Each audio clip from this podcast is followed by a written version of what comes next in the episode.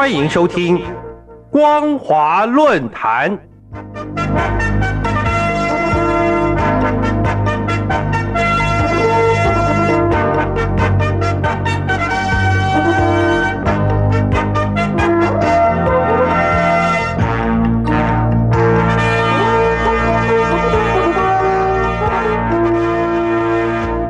听众朋友您好，欢迎收听光华论坛，我是黄轩。今天的论坛主题是中共海外警务站跨国镇压，举世哗然。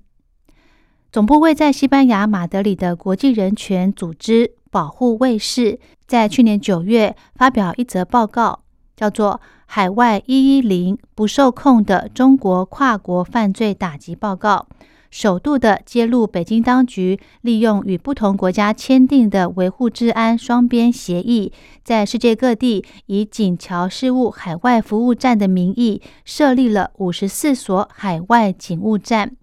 主要是监视当地的大陆侨民、骚扰流亡的异议人士，甚至寻觅特定的对象予以胁迫、强制遣返的行动。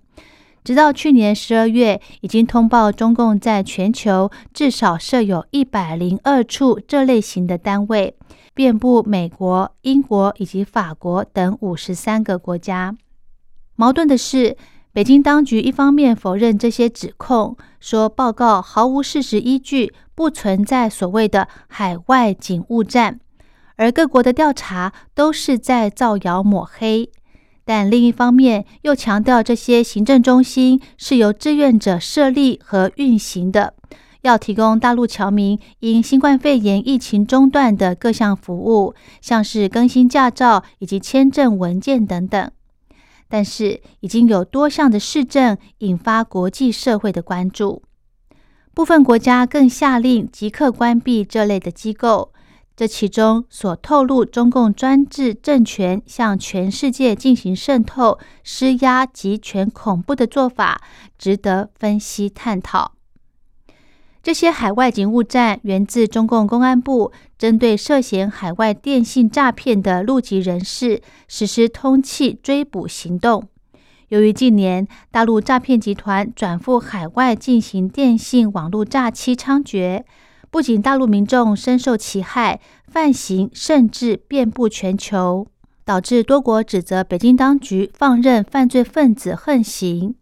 中共为了挽回国际声誉，透过签署共同打击犯罪协议等跨国查缉外交手段，试图压制诈骗罪犯的气焰。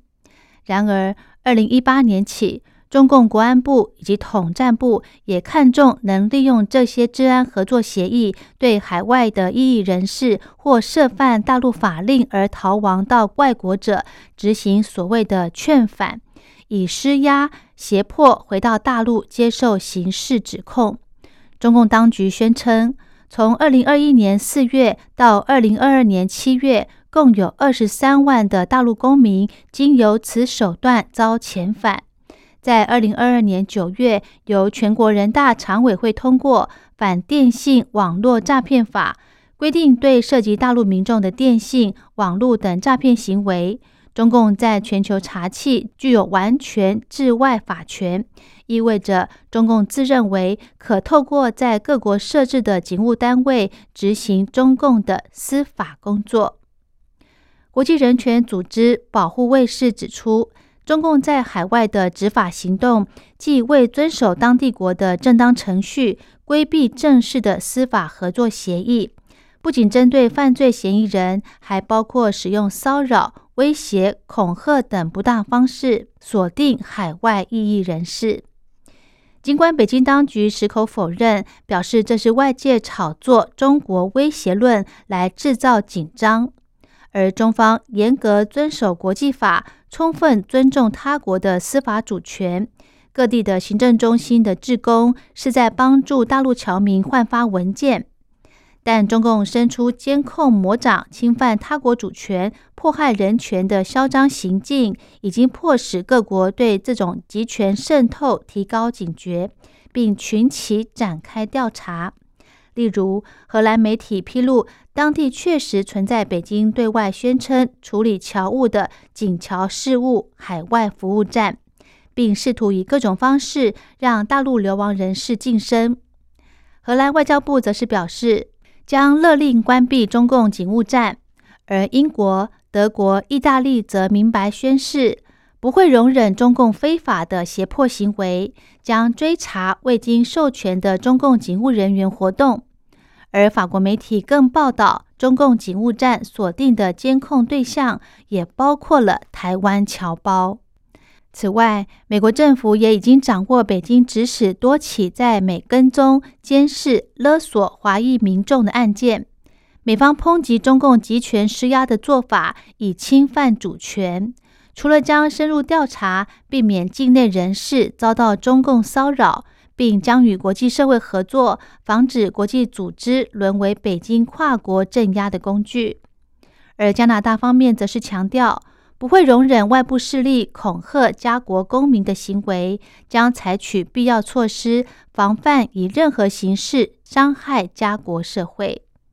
除此之外，南韩媒体以秘密警察局称中共的海外警务站，南韩表明将启动外事与反情报相关部门着手调查。如果证实中共侵犯南韩主权，双方关系将产生负面影响。而日本已经确定，在境内有两处中共福建、江苏的公安机关开设的警务站，并告知北京绝对不会容忍任何侵犯日本主权的活动，要求中方尽速厘清疑点。由此可知，自由民主国家防范中共赤化渗透已是刻不容缓的事。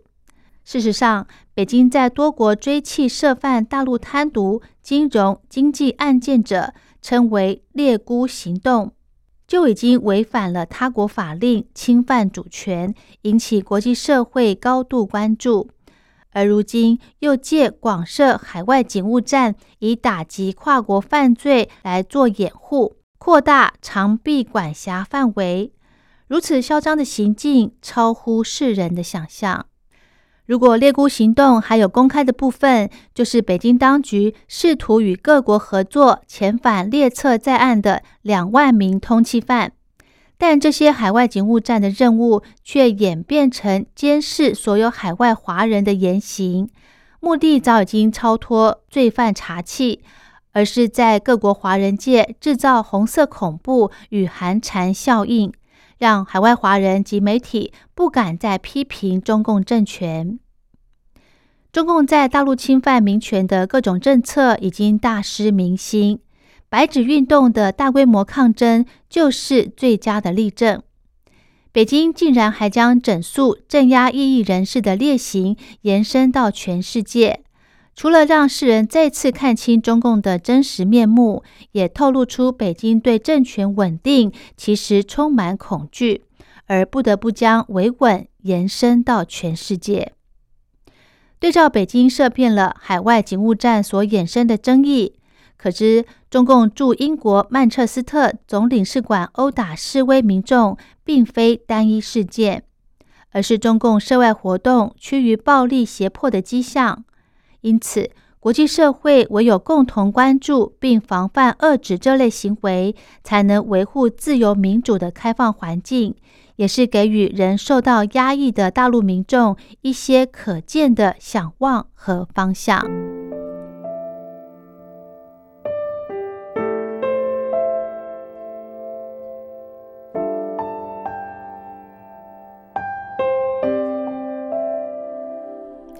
好的，今天的论坛主题是中共海外警务站跨国镇压，举世哗然。